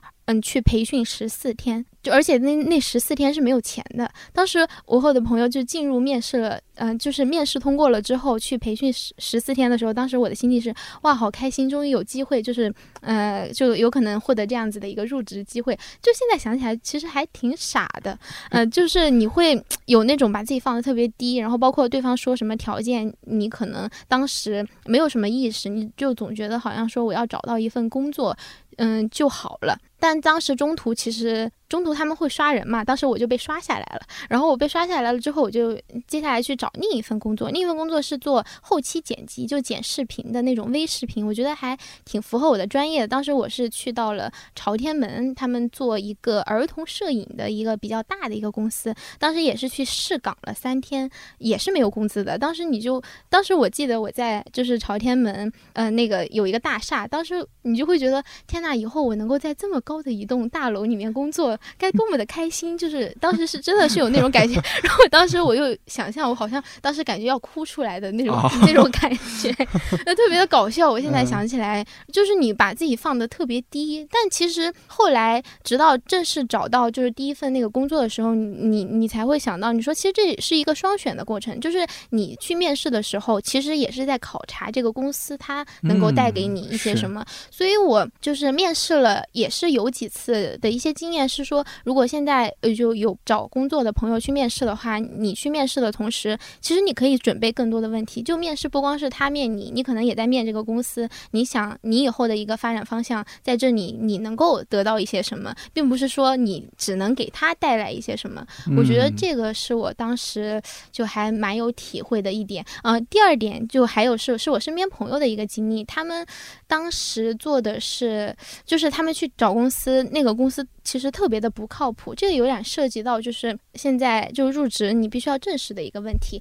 就是拖欠工资以及不给社保，就就是这个东西是，其实，在就是重庆，还有就我身边的朋友看来，他们觉得有没有社保有时候就是无所谓，或者是说一金就是五险一金的那个一金没有，对，没有一金没有社保，然后他们是觉得只要我能找到一个工作就好了。当时其实是那样子的一个想法。就我有朋友，他去到了是四川的一个做后期剪辑的一个公司。做了半年左右，就是没有一金，也没有社保。他其实刚开始去的时候，他就很想走，但是他陆陆续续纠结，又做了半年，最后他走了。然后他在那里就提出了劳动仲裁，就他直到现在还在等那个仲裁的开庭，就是其实特别影响他进入到一个新的公司。就包括他现在最近找到了一个新公司，其实也很麻烦，因为他还要之后可能要抽空去，因为他是身上有纠纷的这种。我就觉得说，如果你找工作的话，还是要。找那种比较正规一点的，就是也不是说，嗯，不能找小公司，但是至少你要保证好你自己的一个合法的一个权益吧。我有同学，他大四的时候去工作，就那个公司老板拖欠了他一年的工资，就他陆陆续续的就在找那个老板要，就特别的内耗自己。我就觉得感觉特别的累，就是你为什么要找这样子的公司？你你离职之后还得。一直在这里折腾，就特别的累。我就想提醒大家一点，就是说现在如果我们大家找工作的话，一定要注意这些东西。就是说两点吧。第一点，我想给辉瑞做广告。嗯，就是我们不光有五险一金，我们还有一个叫住房津贴。哦，就是那个住房津贴的比例高达百分之二十五，你工资的百分之二十五，这个是辉瑞的一个福利，免费打给你的。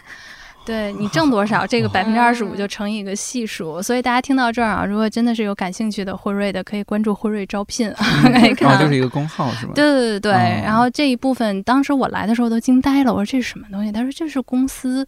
给你的一个津贴，是因为他知道大家现在不管买房还是租房特别难。嗯，那如果公司可以把这一部分然后做成一个福利待遇的话，它是在你工资完全之外的，是公司福利。嗯，所以当时我觉得很多年轻人当时就看到这一点。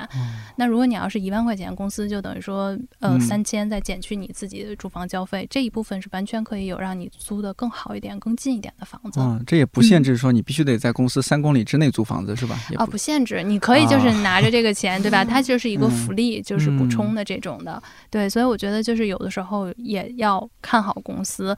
但是呢，我真的是觉得大家不要说不做准备，还是有很多人会在面试的时候做充分的准备的。大家一定不要小觑你的竞争对手。我曾经去年面试我们管理培训生的时候，到中面的时候，他跟我说。他投的所有的公司，他看了去年一整年的年报跟财报。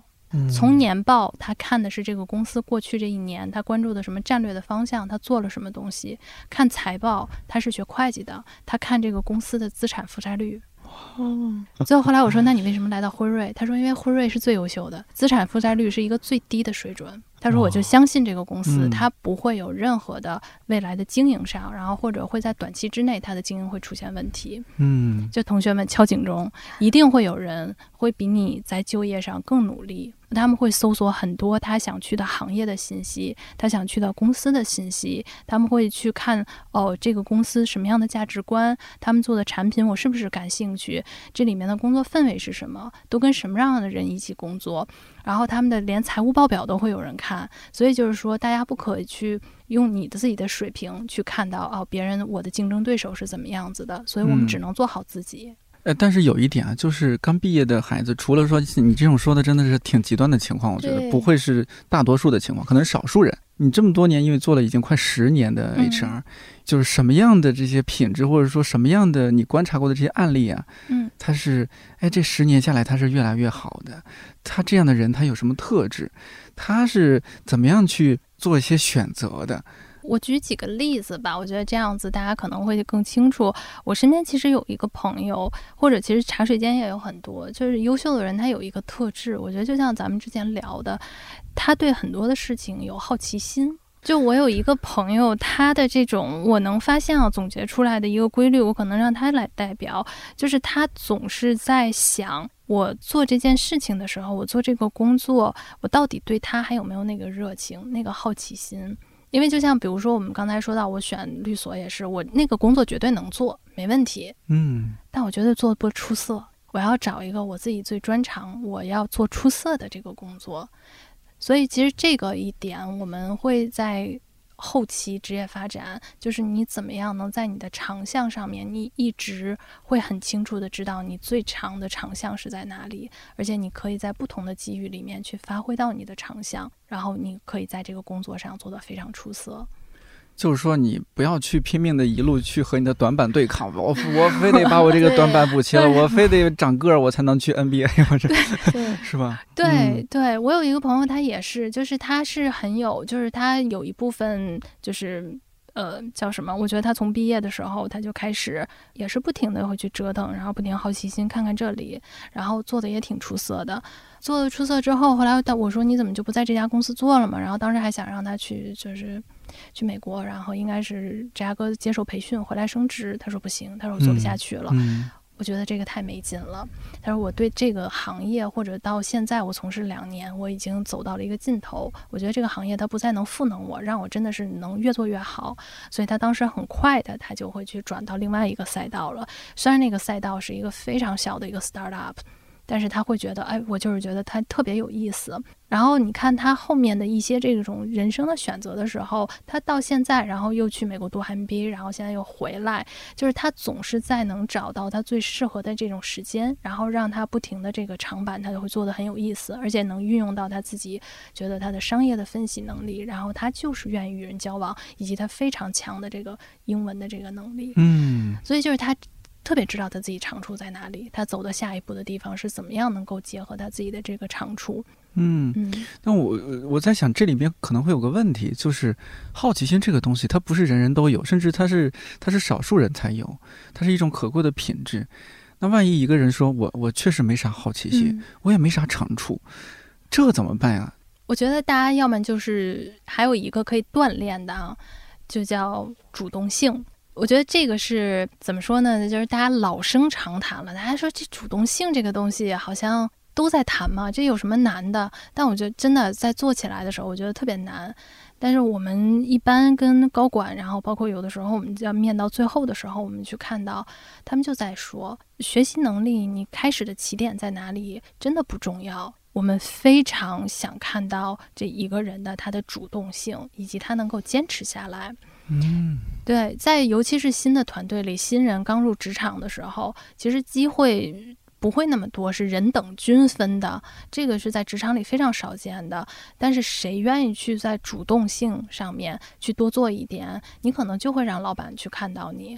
嗯，我说一个之前我还挺意外的，就是我们有一个当时那个高管去说，他说你看有的就是非常好的一些年轻人，他的主动性不光是在他自己的这个工作上，他说他可以承担部门更多的一些工作，他来了他就把大家桌子都擦一擦，然后这个东西都摆一摆收一收，其实没有人叫他去怎么样去做，然后大家一些数据工作可能做不完的时候，他主动就搭把手，别人的这个比如说 team 当中现在现在缺了一个岗位，说我这两天是要。交活儿，他就说：“哎，那没关系，那我要不然是帮帮你。我现在手里刚好活儿比较少的时候。”其实我觉得大家这种东西，就是你不用告诉老板，老板你看我做了这个活儿，老板我看了这个活儿。其实，在上面的很多的这些高层，他是能够观察到，其实他这个职场领域的每一个人。但是这样子的话，不是有意的，而是说他通过他真的就是在职场中很积极、很主动，他去获得了很好的一些信任感。然后他可能在非官方的渠道下，他就跟有一些部门的同事，他产生了很好的关联。但有的时候，你后面再有项目的合作，人家就提前认识了，哎，你帮我做过。那咱这次这个活儿，咱们俩一块儿搭配。你看，其实没有人去要求他，你一定要去做这个，你一定要去做这个。很多的职场的空间，像我们茶水间里说的，你的这个 JD，其实我觉得不是 HR 给你写的。你最终你能这个你的工作范围、你的工作领域是有多大，真的是靠你自己一个一个行动做出来的。哎，这个很有启发。我不是有句话叫说什么努力也是一种天赋。嗯，换到你这刚刚说这种情况，就是。主动也可以成为一种天赋。对，就当你觉得自己确实没啥才艺、没啥天赋的时候，主动一些，可能会给自己创造更多天赋和机会。嗯，就别不好意思，对，看到也别觉得怕吃亏，别怕吃亏。对，就不要计较，也不用怕吃亏。嗯，旁边人加班的时候问问，哎，有没有就是前辈，对吧？我能帮你做点什么？对你真诚，然后而且你是真的，你说哎，要不然我看你一直在做这个，其实这块儿，要不然我可以分割出来什么东西。你如果真的是想帮他，而不是说你快下班收拾好问一下，然后你你要不要？人家说嗯，你这都准备走了，你其实是真的想去帮助的时候，别人是会感受到的，而且别人会说哎，那好，那要不然咱们商量商量，你看这部分能不能做？其实我觉得有这个这个交互和机会的时候，你会把你自己的人际网，然后以及你在这个公司里面的这个领域，其实打得非常开。嗯，那比如说现在的情况就是零零后越来越多走入职场，最近网上也在说，是吧？是整顿 职场。对，零零后 整顿职场，还是职场先整顿 零零后？我们刚刚说的这些东西，会不会是一种我们这种八零后、九零后一种过时的工作的？想法和态度会不会零零后，比如说普遍来说，条件家庭条件会比九零后、八零后更好一些？他们也不太 care 赚多少钱，我凭什么给你主动什么什么？我把我这个分内的事儿做了，我晚上回去急着开直播呢，我还打游戏呢，是吧？你你觉得呢？我觉得这好像分两种情况吧。我今天来的时候还看了一个那个新周刊，好像今年更新的，说这整顿职场的零零后。后来说，但是你真让他们说，那你别做了。那所有人都说那不行，那我还是要 做呀，对吧？今天我来的时候还看了这篇文章，就是我们整顿职场是什么意思？嗯，我会觉得每一个代际它都会带来一个新的气象。嗯，对，我觉得这个新气象就是当时我记得我们八零后去公司的时候也。且不让人待见呢。哎呦，这一八零后，对吧？这还八五后，你看看他做事的风格，说话没大没小，这不是一样吗？这其实只不过是时间我们遗忘了，然后把焦点放在零零后的 这些了，饶过了我们这些老人啊。对，所以其实这是我一个想法。但是第二一个想法就是每一个代际的性格是不一样的。那其实你看，我们去看很多的一些报告，职场像 McKinsey 这些的报告，它都会有这种新生代的调研，它会调研 general。比如说 Y、Z 不同，对吧？我们这些，那你可以看到他们生活在的是一个，比如说是一个互联网的时代，是一个电子的时代，他们就是互联网的原住民。那这样子其实是它有这一个代际的一个特性，但是呢，也是通过很多的这种就业的报告，我们其实发现，就是大家最底层对职场的一个需求没有那么大的变化，而且它一定是受经济周期的影响。我在茶水间分享过，就有一年一个大学生报告，他专注国内，然后调研了差不多三万多人的时候，就说你职场排序，你什么认为最重要？它有不同的这些维度。当年就是在经济鼎盛的那一年，二零一九，嗯，大家排序的时候叫 respect，嗯，就是你必须要尊重我。那那个代际大家选出来，但是次年疫情来了，然后经济衰退，第二年他们的报告直接 respect 到到第七位，然后上去的那一位叫什么？叫 job security，嗯，工作的安全性。就是大家还是要跟他们也会，就是年轻人会根据这个市场的行情、市场的维度。他们会去调节自己的一个心理价值和心理价值的一个排序，所以我觉得他们并没有说大家要妖魔化，就是大家就是说，哎，他们一定是职场的造反的那批整顿的。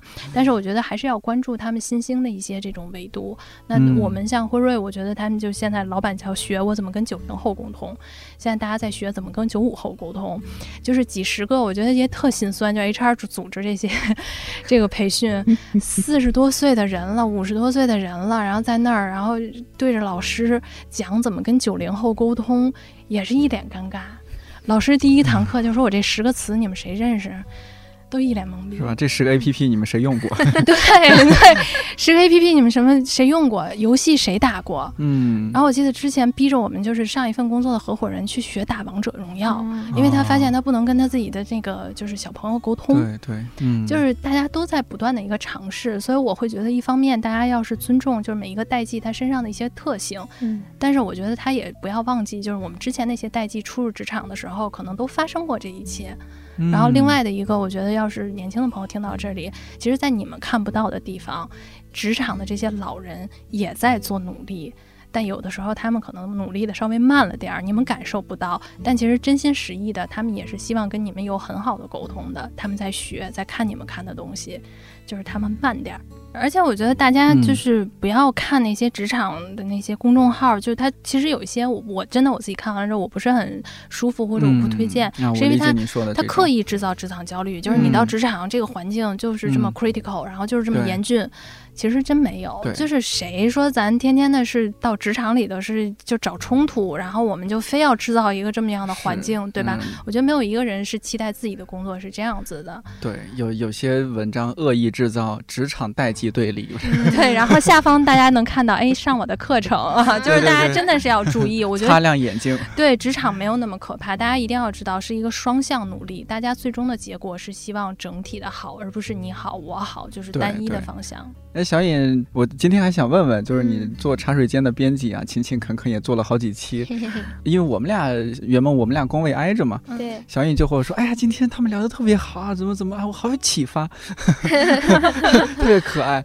呃，怎么样？就是你你监听下来啊，就是也也许有很多启发和感受，但我们今天时间关系，有没有你一一点啊，或者最多两点，就是觉得感受深的一些？嗯，对，因为我算是茶茶水间每次录下来的第一听众嘛。其实每次录完之后，袁梦他们都会问我说：“哎，你今天感觉怎么样？”然后我就都会说，其实每次录茶水间的时候，我都会带入自己到那个情景上去。嗯嗯，说两个点吧，就有一个点是第一期的时候，那个帆帆来，就帆帆其实和我差不多。多时间，当时他是说入职八个月，然后我当时其实也差不多录录那期节目的时候。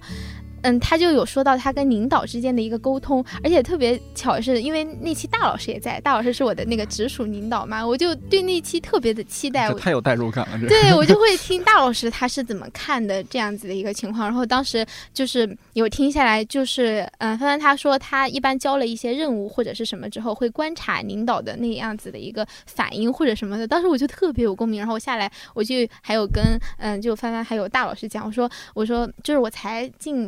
看理想的时候，我会跟大老师就是交一些作业嘛，就相当于是那种，我就交了之后，因为那时候我们还在旧的一栋办公楼，大老师是坐我旁边的，我当时交了之后，我就会观察大老师的反应，我当时就是就特别的焦虑，说他会对我说什么呢，或者是怎么样，然后大老师他就是在旁边。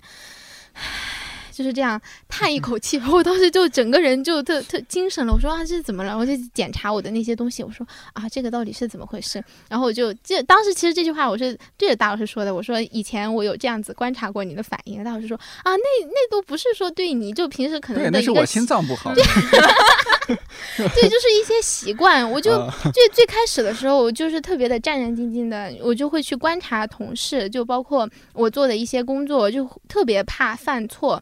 然后就是这样子的一个情况。其实有时候你就会想，领导其实没有想那么多，就包括说想标题这个，我们每一周也都会想标题。然后大老师又有在节目里说，就没有人会因为说你这个标题想的不好，就觉得你这个能能力不行还是怎么样，就不好，我们再去给他想好嘛。但是其实我最前期的时候，包括现在，我有时候还是会有那样子的想法，就是就发一段。长的话我会斟酌半天，嗯嗯，就是圆梦之前说有有一句话我也特别的认同，在茶余间里面，他说，呃，我要跟你开口说话的时候，就是我要先鼓足这个勇气，心理建设，对，心做一下心理建设。为什么我要到最后就是差不多那个嗯截止时间了再去跟你说？就是我要做很多的那种心理建设，就是到。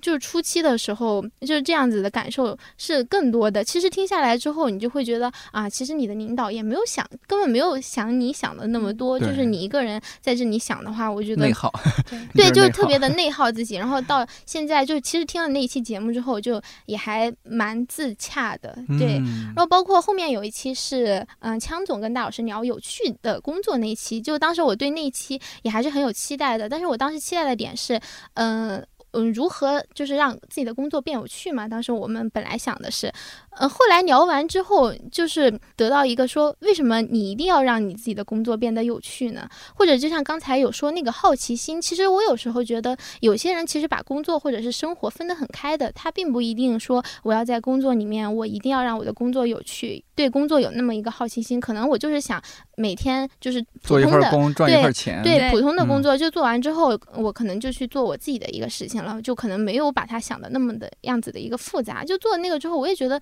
就也很自洽了。我就是说，就感觉现在的工作对于我来说，就是嗯，我去做它，然后再尽量的让它可以，就比如说做的更加的有趣一点。就包括其实我现在做的这个工作，对于我来说是很有期待性和好奇心的。就它本身就是一个，就我可能不知道下一期我们要录一个怎么样的一个话题，我也不知道下一期会来什么样的一个人，包括以后会有一。些什么新节目都是我特别好奇和期待的，我就觉得我对于这样子的一份工作有这样子的一个心态的话，我就可以慢慢的去把它做好。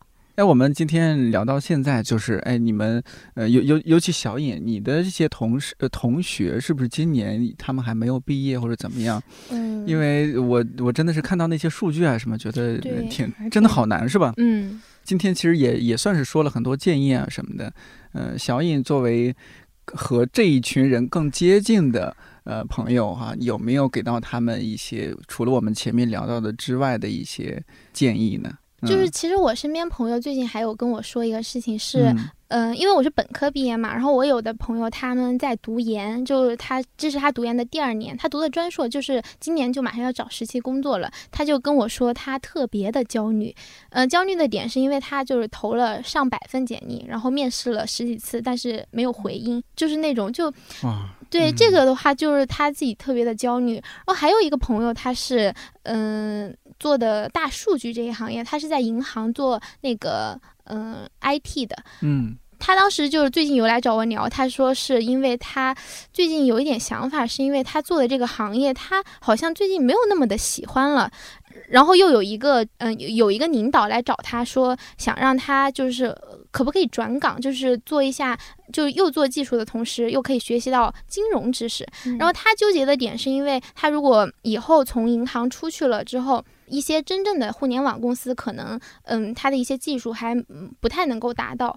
这样子的一个水平上面，他就会特别纠结，是我现在是要转岗，还是说保持现状，还是说我。出去这样子的一个状态，然后那天我就有问他，我说：“那你就是你喜欢金融这个知识吗？”就他当时就愣了一下，他就说：“哦，好像我也没有那么的喜欢。”他就总觉得好像是说我现在的这个工作不太好。那嗯，有一个工作给到我了之后，我其实对他并没有那么的感兴趣。但是他好像说是有工作来，那我那我就做这样子的一个状态。就他现在也搞不太懂，说我到底想要。嗯，干什么这样子的一个状态，我就发会发现周围的很多朋友，他都会有那种，就现在要么是找工作特别的焦虑，要么就是对于目前的，呃，工作了一段时间之后特别的迷茫。然后我也有朋友，他工作了半年之后回去考研的，当时，但是他在考研的过程中，就是一直在。boss 直聘上面看工作，就时不时的会在群里发一下，哎，你们觉得这个怎么样？就是没有很用心的全在考研。但当然，我很理解他的想法，他是在焦虑的同时，就是又在给自己找另一份出出路，这个样子。万一考不上呢？对我就会觉得，不管你现在就是做什么样的决定，都不要太焦虑，不要太急。就是我觉得其实找工作挺简单的，但是你要找到一个适合自己，就是自己愿意干的话，可能需要时间，并不是，而且。现在不是说有一个人找到一份工作，他就能做一辈子的。你可能就是会在慢慢的试，而且我们现在就都还早嘛，你可能才出来一年两年，你可以慢慢的去试这个工作。做了一两年之后不行，甚至我比如说做七八个月不行，那我再试另一份工作。就是如果你还没有搞清楚，嗯，你想做的是什么，但至少你可以知道自己不想做什么。就是我觉得这个可以去排除的，就是多试，这个是我想要说的，就不要那么的着急。我顺着小颖刚才说，就是国内现在有几个概念，就第一个，读书要读完啊，对我们一定要硕士毕业。所所谓读完，对，至少得硕士毕业。对，现在因为就是说本科已经不能成为找工作的第一道防线了。是的，是的，我和小颖四舍五入，这都是高中生。对，但是后来我们去发现，就是大家走到这个就是研究生的这个岗位上面的时候，大家不知道我要研究什么去。他只是说物理的，我两年我先不用考虑就业这个问题，然后拿个学历证，学历证。但是其实我们发现有很多同学在报考的时候，他也不知道他想报考什么样的专业，他对他的专业了解不够，他也没有了解过导师的 background，老师现在在做什么项目，他这个项目上面参与的同学都是什么，以及这个专业毕业之后他的就业的方向。更多的我们在学校里面真的去访谈的一些学生。说的都是什么？是因为班里超过百分之五十的同学都在考研，嗯啊，然后就是教导老师就说你们也考研吧，然后也挺好的。然后一个误区就是说，就算你们考不上，一月份发榜，二月份发榜，你们还能赶上春招啊，春天你们也能找工作。其实我从 HR 说，我觉得这是一个误区，这是一个特别严重的误区。因为现在如果是二零二三年的同学，你们真的就要准备开始找工作了，而且应该这个战场已经敲响了第一哨。因为我前两天都看到有些公司就说二零二三应届毕业生招聘启动。嗯，我也有看到。对，那 是六月中旬，六月中旬就已经启动了。我们原来传统的说就是招聘，尤其是招这种次年的应届毕业生是金九银十，对吧？现在都不是金九银十了，我觉得都是金七银八，提前批已经到了这种的地步。然后很多的流程快的提前批启动的，七月份开网申的，很多的公司就已经全开完了。九月底、十月底非常快的那些公司，第一批的 offer 全都已经发掉了。然后我们再看一下，就是银行、央企，他们可能会在十二月底或者一月初，然后大概是大批量的这个 offer 就已经发下来了。嗯，这个我们叫做什么？就叫做第一梯队。他二零二三年应届毕业生，在今年的年底，基本上过春节之前，他们一定能拿到这个 offer。嗯，这个是一个非常具体的一个这样子。所以就是那些我们说，哎，春节过后我没考完研，哦，我在找工作的时候，其实那个时候你已经错过了很多很好、很合适你的机会。这是第一点。第二点，我觉得大家没有回答那个问题，就是你不是说我就去了就行了，HR 肯定会问你一系列的问题。你怎么这么晚才找工作呀？都三四月份了，你都临近毕业了，你很多同学都拿到 offer 了，你为什么才来？对吧？你要回答我之前考研了，那 HR 就会顺着问啊，对吧？那你为什么现在放弃了吗？你要复读吗？那你当时如果觉得现在找工作是你最好的出路，你为什么当时要考研？其实你会越来越多，然后最后你可能会说，哎，我其实当时也没太想太清楚，然后学校就鼓励考研，我就去了。那 HR 会在心里面大大的打一个问号，嗯，你是不是规划清楚了你想干这一行？你今天的面试，你对我的行业，你对我公司是意向度百分之百吗？还是就是你因为现在开始找工作了，你就是还投简历？嗯，就这些问题是你要回答的，而且你要回答非常具体，它会成为你的一个判断的一个非常重要的一个条件。嗯，所以到那个时候，你依然会面临很艰难的一些这种选择。而且我们跟很多就业办的老师，因为做 HR 嘛，我们跟就业办的老师，然后会有聊。其实就业办，我觉得是跟就是学院的老师，他对就业观是有一个挺大的不同的一个出入。就就业的老师，他其实挺说，就是应该有一个比较健康的就业观，不一定是说我们马上就要适不适合考研都得考研，因为到最后，其实他们会发现三四月份再找工作的那些考研失败的学生，其实在对于就业办来讲的话，其实很难的。嗯，对他们能看到很多现实。但是就是学院的老师也没有错，他觉得哎，考研上岸，反正你要有更高的这种学历。但我是想建议大家，就是不管是说你自己怎么判断，你什么时候要考研，什么时候要就业，你要去思考好，就千万不要成为从众的。就是太多的班里超过一半的人要考研，所以我就开始现在要复习复习考研。等到最后你梦醒时分的时候，我觉得我们是跟机机会非常好的机会失之交臂。嗯嗯嗯，因为现在就是比较呃那什么的一点，就是你像不管你是本科毕业还是研究生博士毕业，这意味着你读书方面的追求结束了。嗯，但你的人生追求你这个年龄才开始，是这很可怕。对，这人生追求其实或许是应该更早。开始的，但是当然，我们教育是缺失这一环的。你没有时间，没有更多精力去，就大部分学生吧，没有这样的时间和精力去探索你的人生追求。对我，我记得之前我跟有一个朋友就是聊天，刚才颠颠说到国外，就是大家怎么去看到这个。首先，国外就是我们看啊，国外的就是有公开数据的，master degree 应该来讲的话是 A 线读的非常多。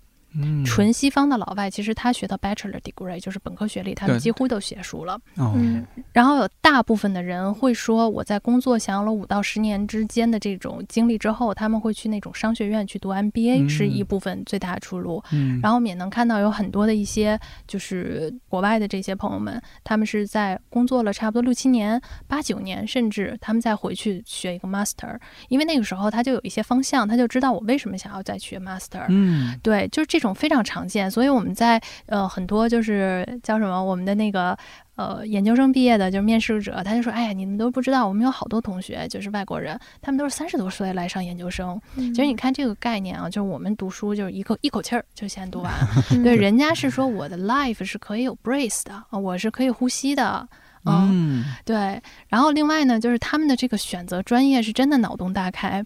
我记得我有一个朋友，他们之前是说他学的是一个。可能跟建筑相关的专业，完了之后呢，去做屠夫去了。对他的 career 就是做了个屠夫，去屠宰场，啊，然后很优秀的大学毕业，然后人家是做屠夫，然后后来他做屠夫的时候，他突然发现有一个有趣，他就叫什么呢？他对食品营养开始有趣，嗯，啊，所以他又去修了，就是屠做屠夫应该做了六七年之后，又去一个就是院校里面去修了这个食品营养学。啊，再继续完成了他的这个 master 的 degree，然后他出来之后，他依然就是也没有跟这个有多大关系，好像是做了一些就是另外其他的一些的工作。对素食肉可能也是稍微有一点关系吧，但你看他其实这个每一段的职场经历不是那么相似的，嗯，然后人家也没有说我想做一个学了建筑我就只能在这个条线路上面走，所以人生很宽广，然后也是有呼吸的那种空间的，嗯，所以我们也特别希望就是说可能。我们能找到自己生活里面和我们自己人生规划里面的能够呼吸的那些空间，让一些氧气进来吧。哦，哎，我特别想问一个额外的话题，也是我朋友，就是他有，就是我们不是毕业了之后，大家就面临着。就是你考研是为了什么？就很多，其实我身边的朋友大多数是考研是为了以后更好的那样子的一个工作就业，对更好的就业。那我就特别想问，就比如说像学历这一块儿，然后就是你在面试的时候，就你面对一个本科的，嗯，和一个可能硕士毕业的这样子，你会比较偏向就是硕士这一方面，就是学历在面试中它占的一个比分，或者是你看中的更多的是是什么？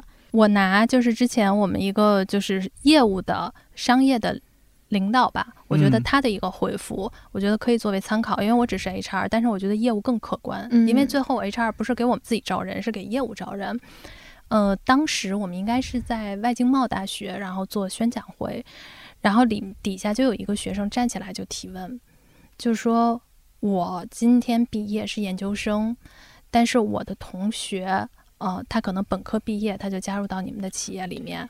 那我在进去的时候，他做两年，他已经升到了 senior 这个高级岗位，但是我是一个 associate 啊，我还是一个小朋友，我怎么去平衡这个这个差异？比起来，我的比他的学历更高，那我有没有可能在未来的加速呢？后来我们当时业务领导说。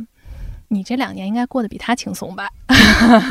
就是说他在比如说我们这个环境下，他的加班，他这两年的初期，他的积累，他真实参与了所有的工作环节、经历这些东西，我们看到的是他这个个人的一个能力。那如果他在本科就能拿到你研究生要毕业的这个这个职位了，他为什么要？就是研究研究生在哪呢？对吧？那你研究生毕业了，如果你还跟他这个本科的同学拿到的是一个岗位，那你为什么要读研呢？嗯，就这个问题，当时我自己做完 HR 之后，我觉得豁然开朗。嗯，他就说你，比如说，就是我们那个时候是一个专业服务机构。他说大家都知道，进入到我们这块体量，你的工作量是要多大，你的交付成果是要多严格。他这两年过的是什么样的日子？所以他值得一个升职。而你在这两年，你的学业相对来讲的话，一定是比现实是要有一定的这种喘息的。你在学校的这种环境之下，对吧？他面临的这种复杂的社会场景，他面临的工作场景，所以他就说，那这个问题就还给你。所以我。觉得这个就是我们对这个答复，其实很多很多的。我觉得除了，因为这个我们不能代表所有的这种机构，因为有些机构它就写着至少要是硕士。但是我觉得现在像辉瑞的这样子，我们其实真的不。看你的这个起点的是什么，但是我们至少要是说最合适，嗯。嗯嗯，就是除了就是有一些条款，比如说像我们的医学部，你至少要有医生的经历，是一个对硬性对硬性的，就是这种特殊的职业，它有一个特殊的方向，有专业的对。这个能力能力对，但是你一般比较这个商业场景通用的商业场景之下，然后还有我们说的是这样的场景，其实我觉得大家都没有那个条条框框，对。对。呃，更多的职场话题，欢迎大家移步隔壁公司茶水间。呃，圆那那档节目是圆梦的主场啊，圆梦和另外一位主持人文文姐啊，对吧？呃，欢迎大家去听。对，然后今天呢，听这一期节目，我自己也很受启发，这就是年龄大了，但还还可以啊，还有机会啊，就是希望大家职场圆梦，好吧？好，好，谢谢，谢谢，我们今天就先这样。